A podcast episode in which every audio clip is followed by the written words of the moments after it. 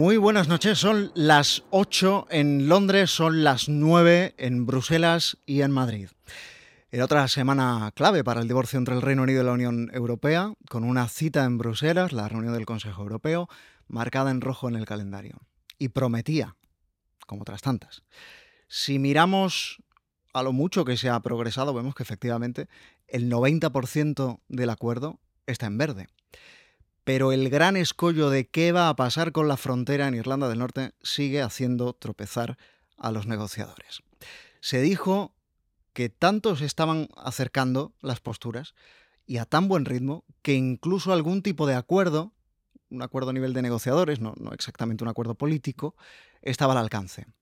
El domingo el ministro para el Brexit, Dominic Raab, se desplaza por sorpresa a Bruselas. Se pensó entonces que quizá para cerrarlo. Y se truncó. Así que la cita prometía, pero no cumplió, como otras tantas veces. Y solo quedan 162 días para el Brexit. Brexit means madness. It's a total disaster. A point of no return. And you emerge in a wonderland. For the Labour Party, this is a very difficult. Breakfast, breakfast. And we're going to make a success of it. Buenas noches, bienvenidas, bienvenidos. Eso es Brexit Eye Live. Mi nombre es Juan Carlos Vélez y hoy me acompaña alguien que conoce muy bien los entresijos de la política comunitaria y que sigue con lupa cada palabra, cada subrayado y hasta la letra pequeña, como no podía ser de otra forma, del acuerdo que negocian el Reino Unido y la Unión. Es Nacho Alarcón de aquí Europa.com. Nacho, buenas noches. Buenas noches, Vélez. Muy agradecido y con muchas ganas de estar aquí contigo. Agradecido yo y sobre todo los eh, oyentes de, este, de esta emisión. Por cierto, tiene una newsletter a la que os podéis suscribir en akieuropa.com que es una mm, suerte de navaja suiza para los que nos dedicamos a informar sobre, sobre el Brexit, que te agradecemos, ya sabes, mucho, tanto en público como en privado. Bueno, decíamos que la cita venía precedida por un amago de acuerdo que finalmente se acabó torciendo. ¿Cómo de cerca, tú que eh, sí que tienes un contacto más directo con los negociadores em, comunitarios, cómo de cerca estuvieron realmente de haber llegado a una solución y sobre todo por qué no fue así?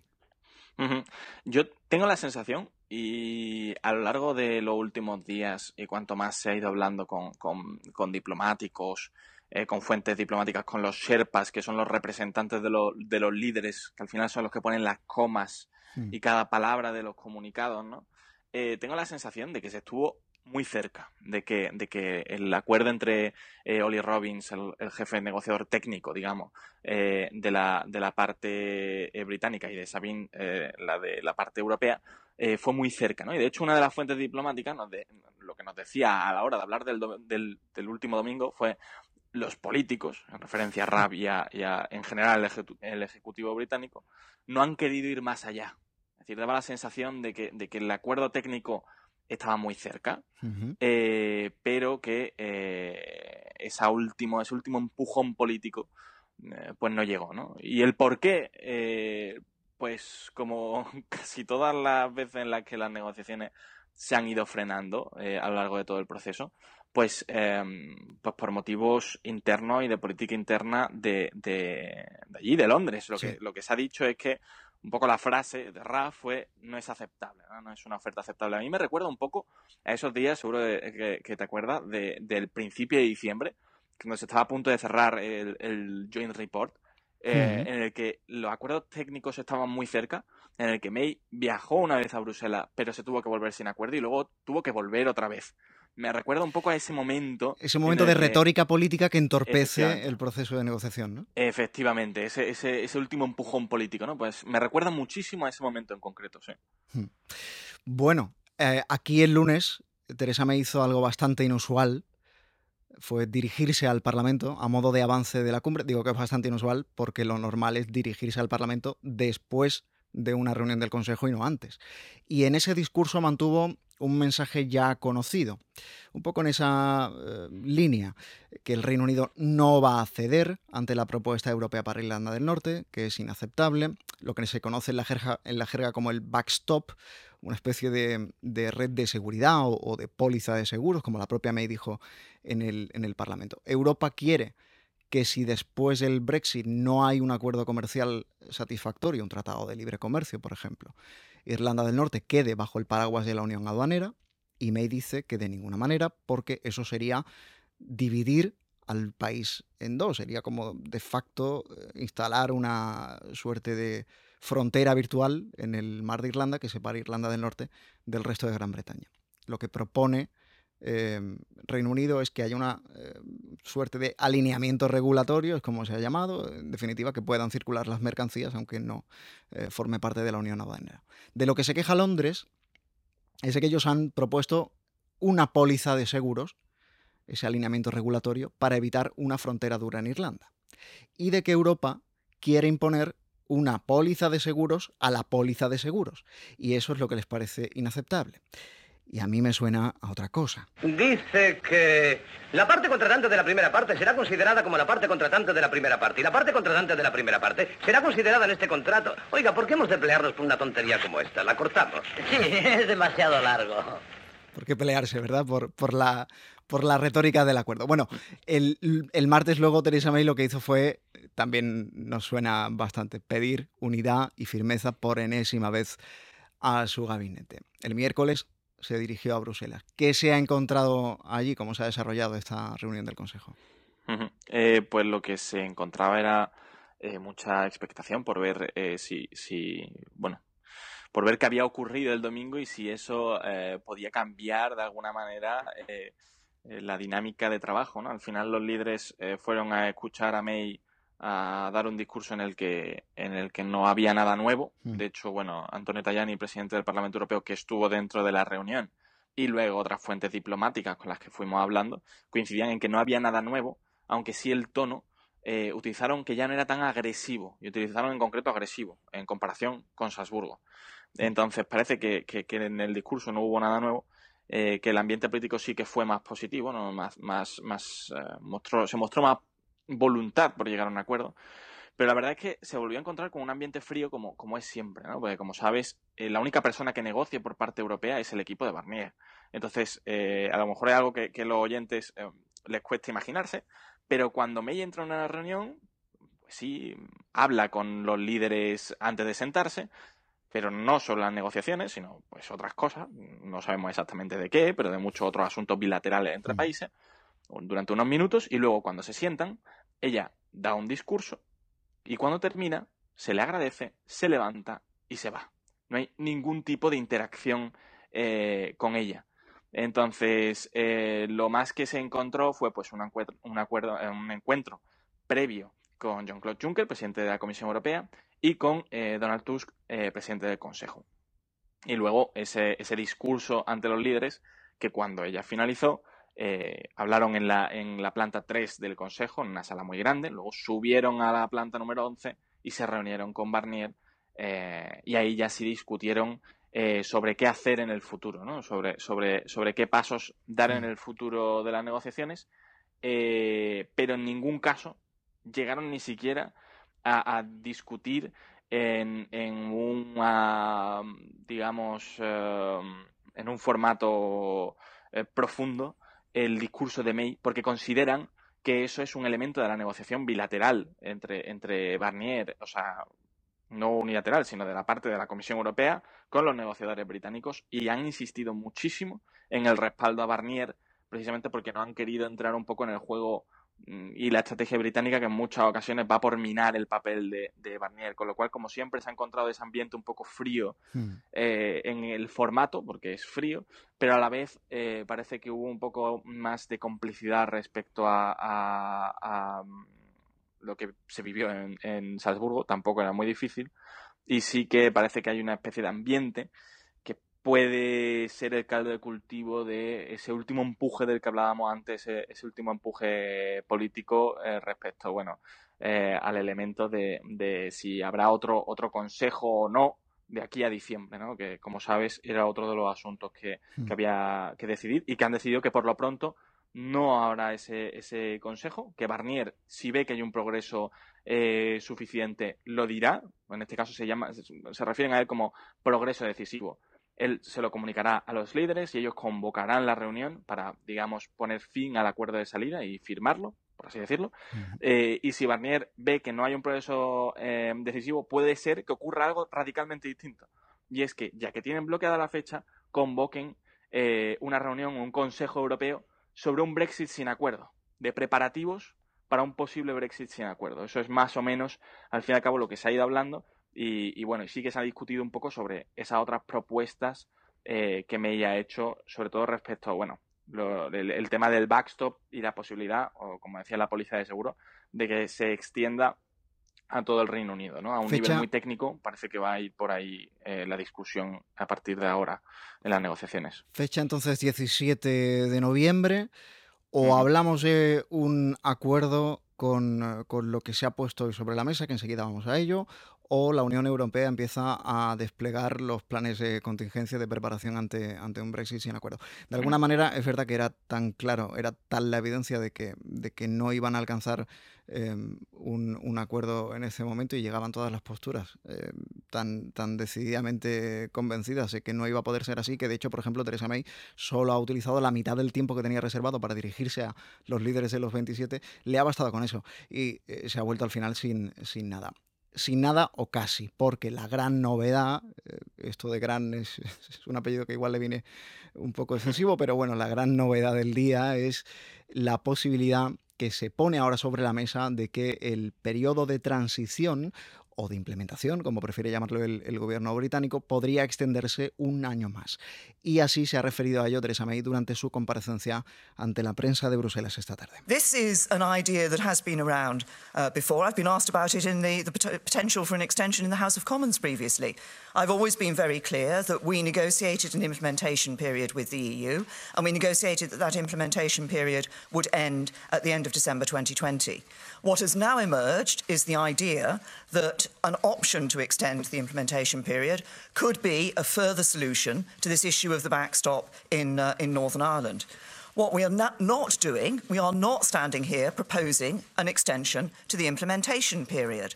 What we are doing is working to ensure we have a solution to the backstop uh, issue in Northern Ireland that enables us to, uh, which is currently a blockage to completing the deal that enables us to get on with completing a deal that delivers on the vote of, vote of the British people and is good for the future of the UK.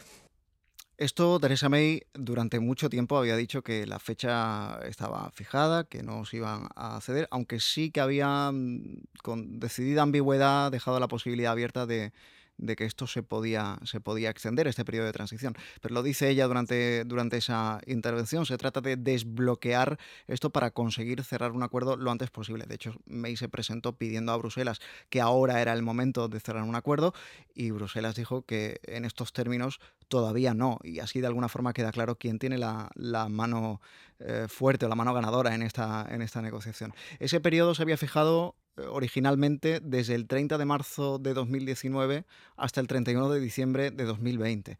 Estaríamos hablando entonces de llegar hasta diciembre de 2021. Eh, no, es, no es una solución, Nacho, al, problema de la frontera de Irlanda del Norte en realidad, ¿no? Es algo más que tiene que ver con la posibilidad de cerrar un acuerdo. Para nada, no, no, no tiene ningún tipo de, de... yo creo que, que, ella en cierto modo intenta relacionarlo, pero Leo Varadkar, el primer ministro irlandés, eh, ha sido muy claro y ellos no van a ceder en ningún momento eh, y la Unión Europea está totalmente alineada con Irlanda.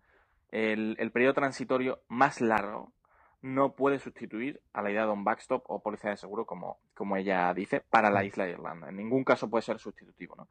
Eh, lo, que, lo que se intenta con esta idea, ¿no? que, que bueno, ella habla de, un, de unos cuantos meses, eh, bueno, unos cuantos meses no, no, no, no tendría mucho efecto, ¿no? Y además hay que recordar que este periodo de transición lo pidió ella en el discurso de Florencia. No es una cosa ah, que fuera impuesta por, por Bruselas, sino que era una posibilidad dentro del artículo 50, dentro del procedimiento, y ella lo pidió en, en el discurso de Florencia. En cualquier caso, este periodo transitorio para lo que sirve es para negociar eh, un acuerdo comercial y que ese acuerdo comercial rija las relaciones entre ambos bloques a partir de cuando termina ese periodo transitorio.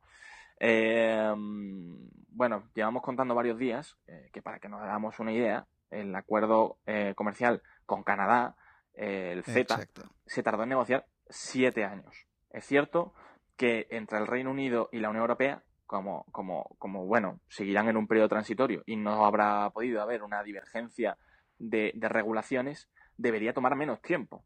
Pero en cualquier caso, 21 meses, que es donde ahora mismo está fijado el, periodo transitorio, es muy poco. Hmm. Incluso tres años podría ser muy poco.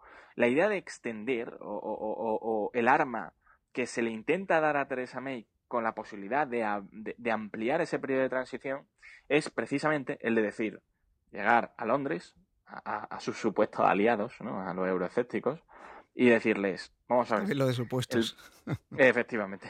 El backstop, eh, deberíais poder tragároslo, a poder aceptarlo, porque como tenemos un periodo de transición más largo, eso nos da una garantía de que nunca lo vamos a tener que utilizar.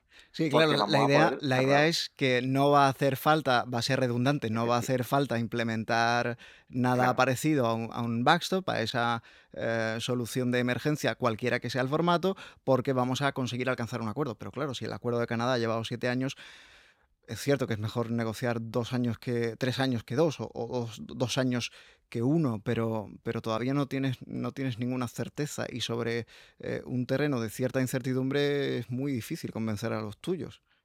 Totalmente. Yo, yo creo que, que bueno, además, eh, la reacción de la prensa y la reacción de los diputados euroescépticos muestra que, que tampoco parece una solución, ¿no? Yo, yo mm. solamente se me ocurre un adjetivo para lo que se vive ahí, eh, Juan Carlos, y es respirable. O sea, es mm. absolutamente imposible para ella eh, negociar algo teniendo, teniendo, teniendo un motín continuo montado en casa. El, juego, el juego de equilibrio, eh, de equilibrios constantes eh, hacia un lado y hacia otro de Theresa May eh, es encomiable. De alguna manera también reconocían en, Bruselas los líderes de los 27 que, hombre, también igual le han dificultado un poco la labor doméstica a la primera ministra mm, británica.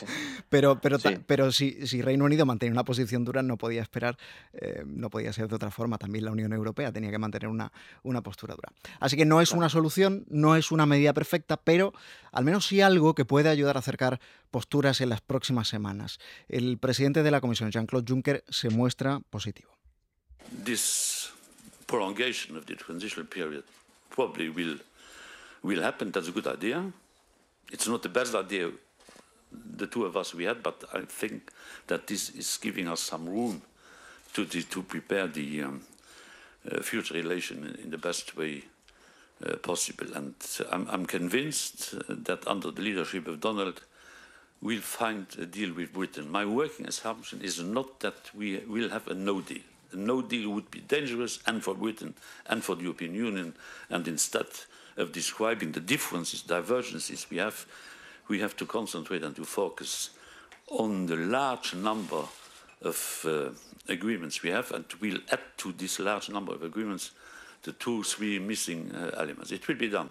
Es importante eso que dice eh, Juncker, de que un no acuerdo sería catastrófico. De alguna manera es un poco un puntito de luz ahí al final del, túnel que nos hace pensar que un acuerdo puede ser posible porque ambas partes son conscientes de que todos, en caso de que no haya un acuerdo, todos tienen mucho que perder. Bueno, esta extensión del periodo transitorio post-Brexit no es algo que hayan discutido los líderes de los 27 todavía, pero llegados el momento sí es algo sobre lo que podrían hablar. Presidente del Consejo, Donald Tusk. If the UK decided that an extension of the transition period would be helpful to reach a deal, I am sure that the leaders would be ready, ready to consider it positively.